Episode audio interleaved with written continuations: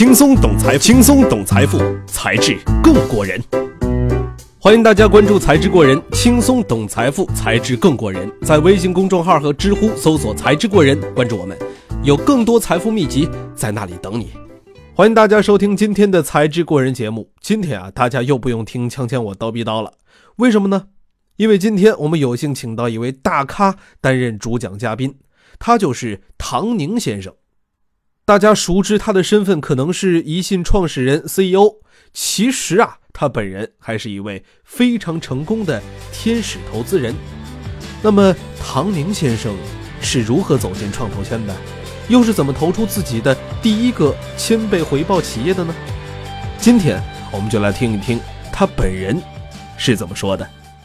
未来二十年高增长高回报之路。这样的一个探寻的答案，我认为就是私募股权投资。为什么这么讲呢？私募股权到底是什么呢？私募股权创业投资、风险投资，是我们的投资者投资到中国最高成长的行业之。最顶级的企业，做他们的超级原始股持有人的这样的一个机会，所以这是从根本上来讲，为什么私募股权创业投资真正能够帮助大家在未来二十年取得高回报？因为大家注意到。我们的经济之中有诸多的高增长领域，我们很多的企业家客户来讲，都是在所在的领域耕耘了很多年，取得了出色的成绩。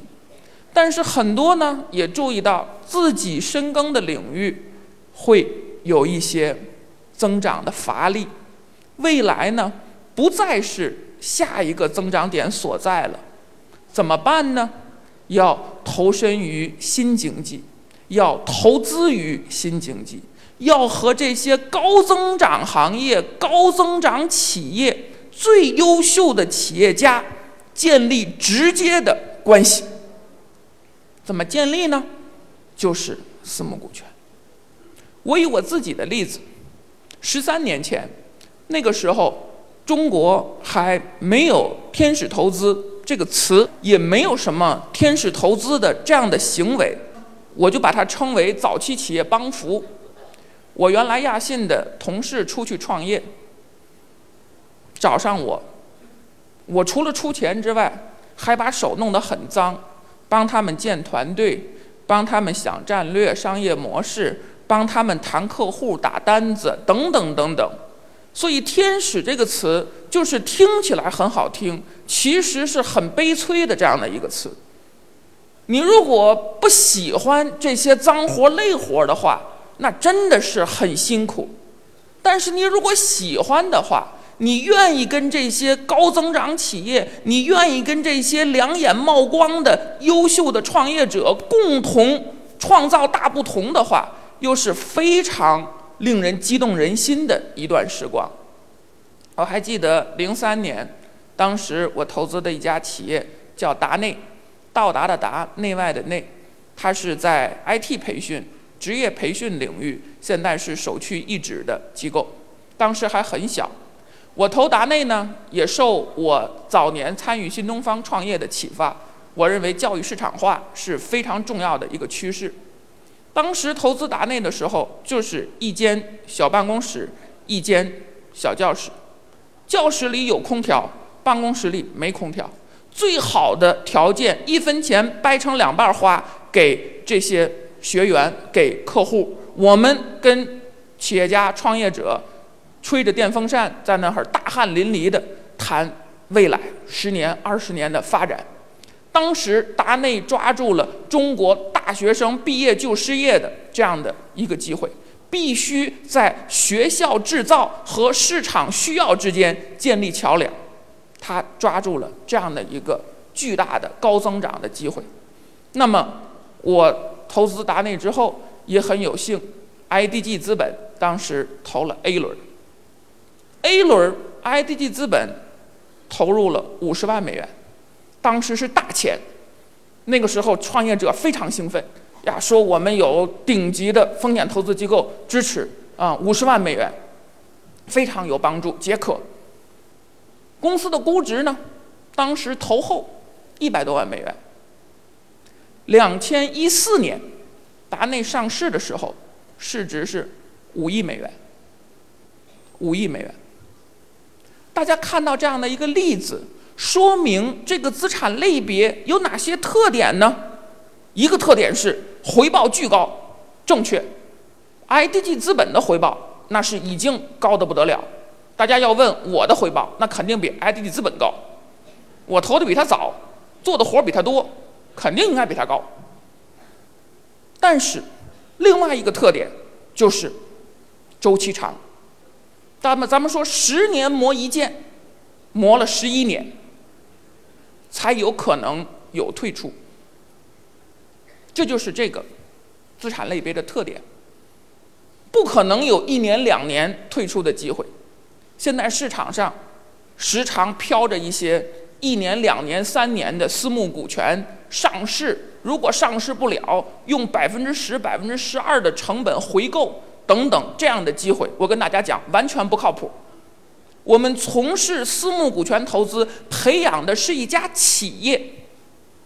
我们在培养自己的孩子的时候，怎么能够期待他在很短的时间内就能够成才呢？不可能。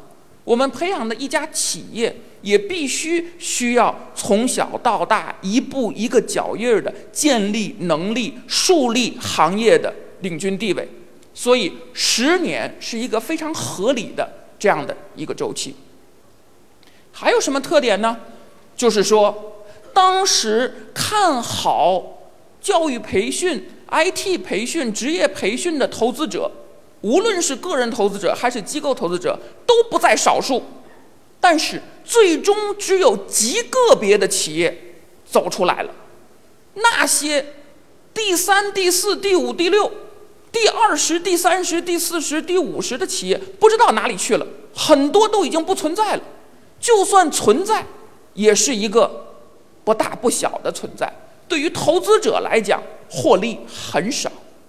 所以说，抓住高增长行业是不够的。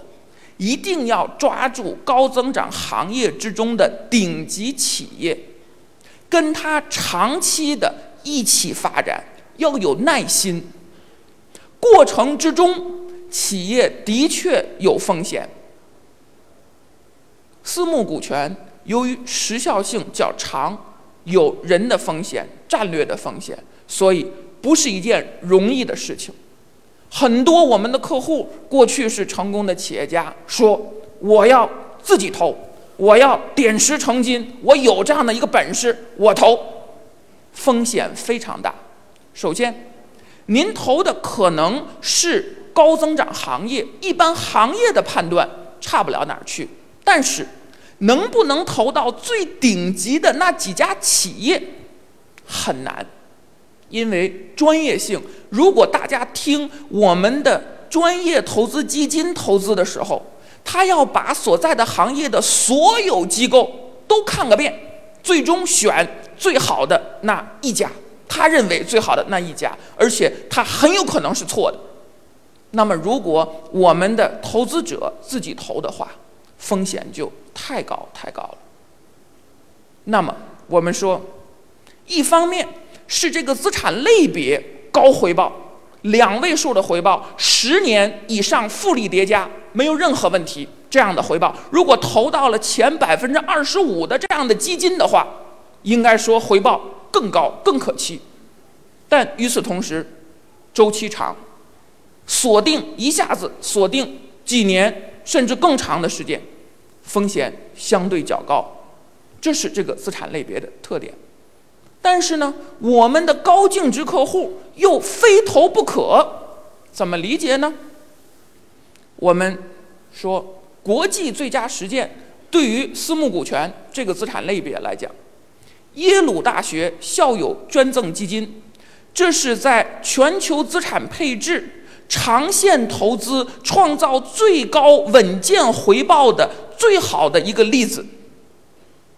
它的三百亿美元的盘子，管耶鲁大学人吃马喂，那么多的诺贝尔和平奖获得者和诺贝尔其他奖的获得者，还有我们的美国的诸多总统，我们的呃这样的这种教学科研各方面，耶鲁大学的事儿，都是耶鲁大学校友捐赠基金出的钱，所以它也有流动性需求，每年必须得把。教学科研经费要给耶鲁大学提供了，但是剩下的就要做长期投资。那么大家看，耶鲁大学校友捐赠基金之中，为了获得长期百分之十三点七的复利叠加的回报，他配了多少私募股权、创业投资这个资产类别呢？三分之一。百分之三十四这样的一个水平，所以高净值客户，我们的超高净值客户自己对应一下自己的资产组合之中，您的资产组合之中配置了多少给私募股权、风险投资、创业投资这样的一个领域。再多说一句，大家知道耶鲁大学校友捐赠基金在。另类投资或者是中长期投资方面配置有多少吗？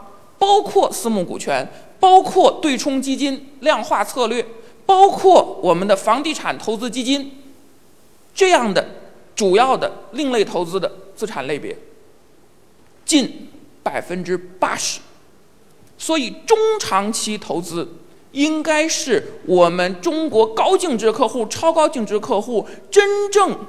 寻找未来十年、二十年高增长、高回报之路的一个必然选择。国外的机构投资人意识到了 VCPE 这个资产类别好，他们是怎么做的呢？他们不是直奔项目去，也不是直奔基金去，而是通过投资母基金，通过母基金的投资方式 FOF。为什么这么说呢？因为每一个项目、每一只基金都有其风险，团队的风险、策略的风险。如何能够有效的进行风险分散？母基金就是最佳的选择。母基金怎么进行风险分散呢？在私募股权 VCPE 的领域之中，以它为例来讲。我们讲有白马基金，有黑马基金。白马基金就是像我们讲 IDG 资本，中国最老牌的、有最长的投资回报业绩历史的这样的非常稳健、靠谱的这样的基金。也有呢黑马基金，例如说过去多年合作在其他基金，但是现在出来做自己的基金这样的一个团队，过往有好的业绩，但是。现在刚刚出来做，还没有展现出很长的这样的业绩。